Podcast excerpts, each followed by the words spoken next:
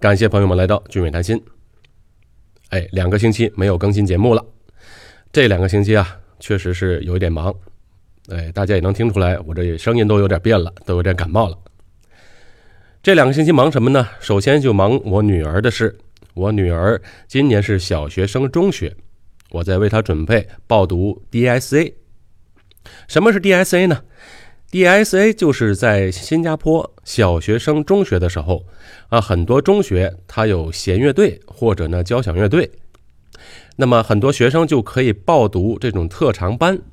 当然，每间学校的特长不同，有的学校有民乐队，有的学校体育方面强。总之呢，就是如果你有本身有特长的话，可以报读这些啊学校招收特长生的报读渠道吧。所以最近一直在准备这些啊文件的申请啊，以及到学校面试的这些准备工作。第二点呢，在上一次节目中，我们聊到了高考，许多的学生这时候面临着人生中一个重大的选择，哎，比如我的侄女，这次的高考成绩低于他的预期，没有达到他所想要上的大学的目标。所有面临高考的同学们都面临这个问题。十年寒窗苦，一旦最后这几天考试发挥的不好，前功尽弃。许多的学生开始考虑出国留学，或者已经开始着手准备。最近这两个星期啊，我们就一直在比较判断，最后下了决定，啊，让他留学新加坡，而且很快就要入学了。那今天的节目中，我就以我侄女作为一个案例，给大家分析一下留学的思路和我们的决定。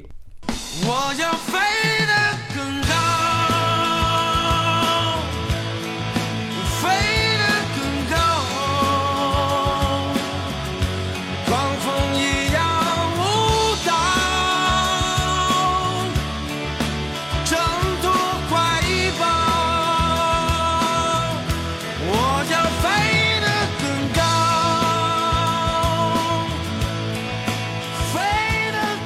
在展开话题之前。首先，我要声明一点：每个人啊，都要根据自身的情况设计自己的道路。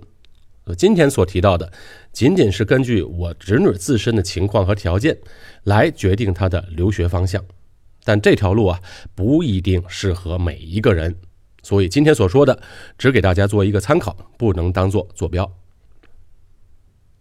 在做任何事之前，首先我们就要设立一个目标。留学也不例外，所有的这部署方向、计划或者一些方式，以及所选择的专业，都要围绕着这个目标去做。我把这个就叫做以目标为导向。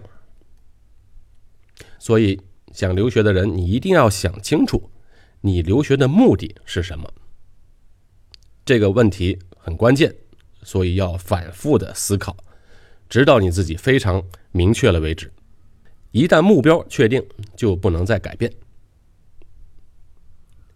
那和目标相对应的另外一个条件呢，就是资源。哎，资源呢是制约我们实现目标的一个障碍。为什么这么说呢？因为资源是有限的。你可以有无限大的目标，但资源它永远是有限的。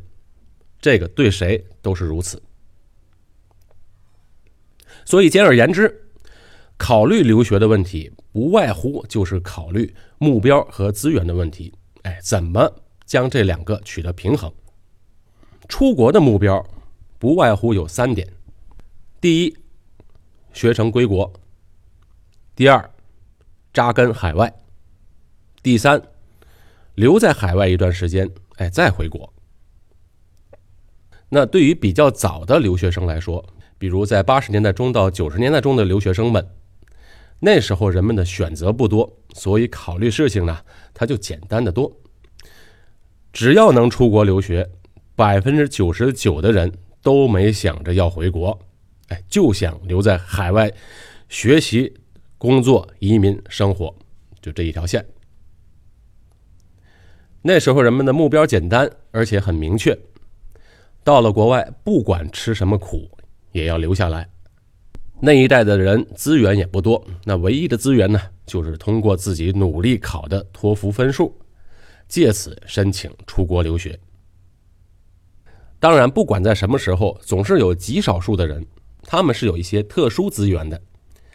比如说，那个时候有人留学之后，马上就回国，因为回到国内，他们就有一个特别好的职位等着他嘛，而且能保证一路高升。这个条件不是每个人都具备的，所以他们由于拥有的资源不同，自然和大多数人选择的路就不同。到了九十年代末以后的留学生也是。那时候好多的，呃，企业家的子女们出国留学了，那他们这批人出国留学，也只是想镀镀金、开开眼界，学什么来说啊，对他们并不重要。我刚出国时就认识一个企业家的儿子，去了美国读，好像社会学还是历史方面的，哎，我忘了。不过，就是那种肯定不能靠他在海外找工作、移民的那种专业。不过人家不在乎。他只是为了兴趣而学，哎，其实他不管学什么都不重要，最后他都要回国继承他的家族企业的，哎，他也不需要读什么工商管理，然后回国去经营，所以呢，读个自己的喜欢的专业就得了。我举这两个例子就是要说明，你拥有什么样的资源，就要去做什么样的选择，拥有什么资源，自然目标也不一样，哎，怕就怕在。你给自己的设立的目标和自己掌握的资源不协调、不对称，那就不好办了。所以回过头，我们就探讨我侄女出国的这一步。首先需要了解孩子的目标是什么。那他的目标就非常明确。首先，今后不想在长春发展，因为气候方面他就不大喜欢。另外，这些年东北的经济发展确实比较慢。他的想法，要不就去国内的大城市发展，要不就出国。比较去大城市发展还是出国，他比较倾向于出国，因为我们在新加坡嘛，所以其他的国家也就没考虑。其实本来早在他上高一高二的时候就曾经考虑过，那时候出国留学新加坡，但是那时候呢，他的成绩确实很不错，在重点学校的重点班。老师们都觉得他将来的成绩会很好，学习状态也非常好，所以就觉得啊，如果在国内能考上一所非常优秀的大学，读一个比较好的专业，大学毕业后留在国内大城市呢，或者呢毕业后再出国，也是不错的选择。可这考试呢，就充满了这不确定性，努力了这么多年，最后发挥的不好，那没有办法。那这几年下来呢？国内的形势方面也有些变化，那对他来说呢，即使在国内上个不错的大学，也不能保证在国内呢将来找个好工作。那一没有过硬的关系也保证有个好工作；二来呢，家庭是普通的小康家庭，毕业后如果想留在大城市啊，那北上广的房子啊，那就不用想了。即使是在二线城市的房价现在也不低。那现在来讲，他最好的选择。还是出国，因为到了新加坡后有我们在嘛，生活上的照顾不用说，那将来找工作呢也可以帮帮忙，毕竟在这边时间长了，还是认识一些人的。更重要的是呢，我们对于新加坡这个不管是教育体系、工作情况、移民养老等等问题有深入的了解，我们就可以给他设计的道路纯属是以目标为导向的。哎，这就不同于有一些。留学的中介，那有些留学中介纯属是以利益为导向的设计，那这在本质上是不同的。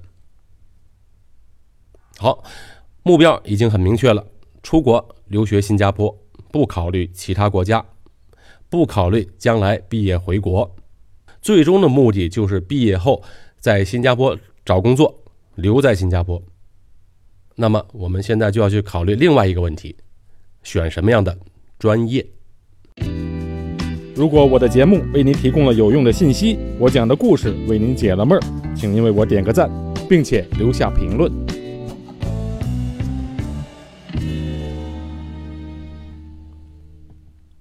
好，我再次强调一下，这期节目啊，并不是鼓励大家出国留学新加坡，而只是以我侄女出国的思路做一个参考。出国留学并不适合每个人。这期节目仅仅希望能够抛砖引玉，大家能给出自己的见解。刚才说了，我侄女的目标啊已经很明确，就是要留学新加坡，将来在新加坡找工作，留在新加坡。哎，有目标就好办了。选择专业和学校也要围绕着这个目标来思考。另外，我们开篇时也提到，要有目标，也要考虑所拥有的资源。所以最后决定：一，不想要花太多的钱来读书；第二，尽量节省时间，早点毕业；第三，找工作后申请绿卡。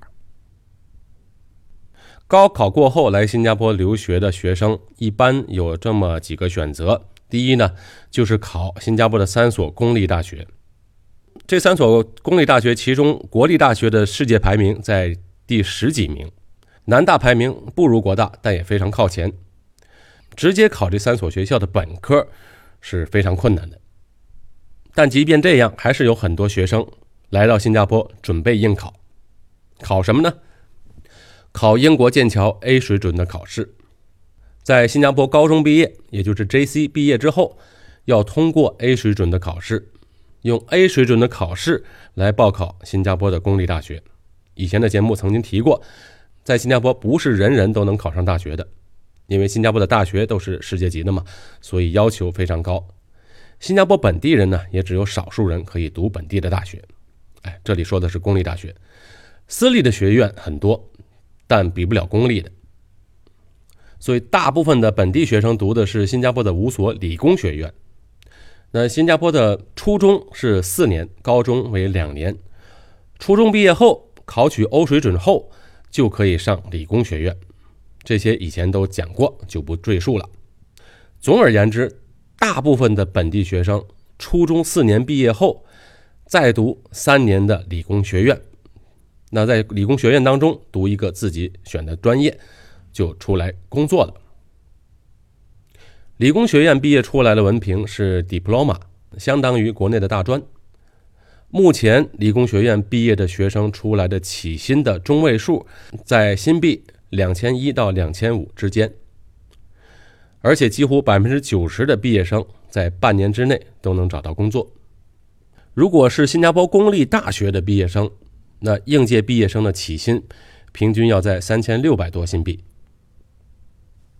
以前曾经有个听众问我，他的小孩如果来到新加坡读完本科再读硕士，啊，研究生是怎么样的道路？我就跟他说，在新加坡很少有人读研究生，国外普遍读研究生的比例要比国内低得多，而且在国外，即便是读研究生的人，很多也是中国留学生。招收这个研究硕士生啊，给很多大学创了收。哎，为什么国内国外有这样的差别呢？我觉得可能主要是观念上的不同。很多人在国内啊，如果只读一个二本的大学，哎，现在总要想方设法再考一个比较好的一本大学的硕士，来弥补文凭方面的不足。另外，可能也确实就业方面有这个需要。哎，那在新加坡它不一样，因为在新加坡就业率很高。而且工资方面也还可以，大专毕业就能找到不错的工作，那谁还去读硕士研究生呢？很多理工学院的学生毕业后，他边工作，呃，边利用业余的时间再继续深读一个本科文凭或者一个专业行业上的资质文凭，这就可以了。而且政府是比较支持持续教育、终身教育的这个概念。